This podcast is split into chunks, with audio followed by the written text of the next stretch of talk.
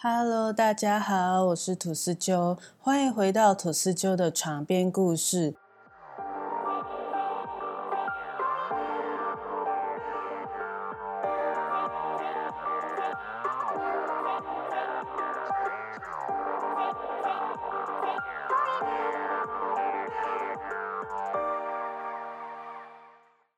上一集我们聊到美国大学生奥托的北韩之旅，也许有些听众并没有听过上一集，所以我在这里简单的帮大家回顾一下。奥托·温比尔是一名美国维吉尼亚大学三年级的在校学生。二零一六年一月，他随团到北韩旅行，因被指控窃取羊角岛国际饭店的政治宣传标语，被判劳教十五年。之后，美国就一直利用外交手段要求北韩释放奥托。被囚禁了十八个月后，奥托以植物人的状态被北韩当局从监狱释放，返回美国，随即离世。眼睁睁看着自己前途一片光明的儿子就这样被虐待致死，奥托的父母能够甘心吗？但是对奥托施虐的人并不是普通人，而是一个国家，还是全世界最强权、最封闭的国家——北韩。听到这里，一定很多人都认为报仇无望，只能默默接受这个结果了吧？但是奥托的父母并没有放弃，他们为了自己的儿子，对北韩开启了复仇计划。奥托的父亲弗雷德白手起家，与奥托的犹太人母亲辛迪一起经营着金属加工厂，还曾经在2015年登上《富比士》杂志。奥托的父亲有着超强的执行力，是一个行动派。而奥托的母亲则拥有很强的管理能力，是全家人的军师。奥托的父母认为自己的儿子是被北韩强迫认罪、虐待致死的，因为他们在奥托认罪的公开影片中看见了破绽。影片中，奥托坦诚自己在美国友爱联合监理教会和维吉尼亚大学秘密社团的指示下密谋窃取海报，而这两个组织和 CIA 有关联。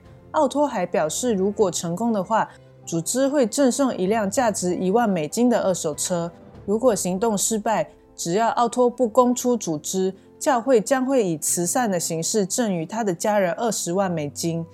但是，美国友爱联合监理教会是属于基督教义，而他们是犹太人，根本不可能与友爱联合监理教会有关系。而且，奥托的家庭富裕。根本不需要为了一万美金的二手车或二十万美金冒险。相信奥托是故意留下这个破绽，想要证明自己是无辜的。于是，奥托的父母于二零一七年向美国法院提出诉讼。在美国的法律体制里，状告一个国家会遭到主权豁免权的阻拦，除非那是被美国列为恐怖主义的国家。于是，奥托的父母到处去演讲，让更多人知道北韩的罪行。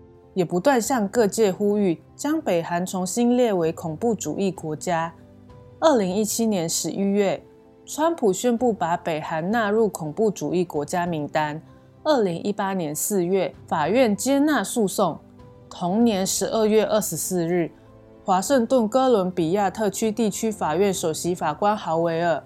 判决北韩赔偿四点五亿美金作为惩罚，另外还需要赔偿给奥托和他的父母五千一百万美金作为赔偿。但这只是美国法院自己的判决，根本不能够强制执行。北韩怎么可能会理你呢？判决也只是给奥托的父母心灵上的一点安慰。之后，美国政府突然找到了奥托的父母，告知他们之前不是判决北韩要赔钱给你们吗？北韩拒绝赔钱，但我们在港口扣押了一只北韩的船只，这艘船就先赔给你们。这件事启发了奥托的父母，虽然无法直接让北韩的政府赔钱，没关系，只要北韩在海外有资产，他们就可以曝光他们在全世界的资产，让他们损失惨重。两人之后以判决结果为依据，开始追查金正恩政权藏匿在全世界的秘密资产。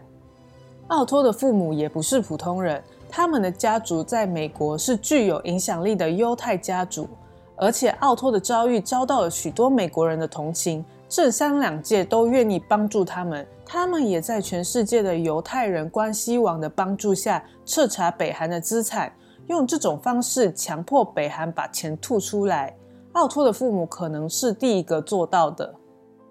这对夫妻让北韩头痛不已，只要是北韩的资产，就会被他们紧紧盯着。经过了三年，也没有抹灭奥托父母想要复仇的心。奥托的父母最近找出北韩冻结在美国三间银行的两千三百七十九万美金的海外资产。J.P. 摩根大通存有一千七百五十七万美金，富国银行存有三百零一万美金，纽约梅隆银行有三百二十一万美金。美国华府联邦法院已于当地时间五月十一日下令，相关银行需向奥托的父母提供账号、所有人的地址等详细资讯。华盛顿联邦法院当天还批准了拥有北韩相关资金的三家银行的保护令，目的是即使这些银行向奥托的父母提供北韩资金的相关信息，也无需为泄露顾客秘密而承担法律责任。奥托的父母在去年到访南韩时曾经表示：“我们的目的是寻找并获取北韩在全世界的资产，让北韩为此付出代价，并表示。”我们会斗争到底，让北韩在世界的任何一个地方都无法赚到钱。根据美国财政部海外资产控制室的恐怖分子资产年度报告，二零一八年冻结在美国的北韩资产多达七千四百三十六万美金。也许复仇之路困难重重，也有人认为他们是自不量力，小老百姓要怎么跟一个国家斗呢？但奥托的父母却依然不放弃。奥托的父母正在向我们证明，正义也许敌不过强权，但正义一定要伸张。一些看起来不可能实现的事，只要下定主意去做，未必就不能成功。今天的故事就到这里啦，希望大家如果喜欢，可以订阅我的频道。谢谢大家的收听，拜拜。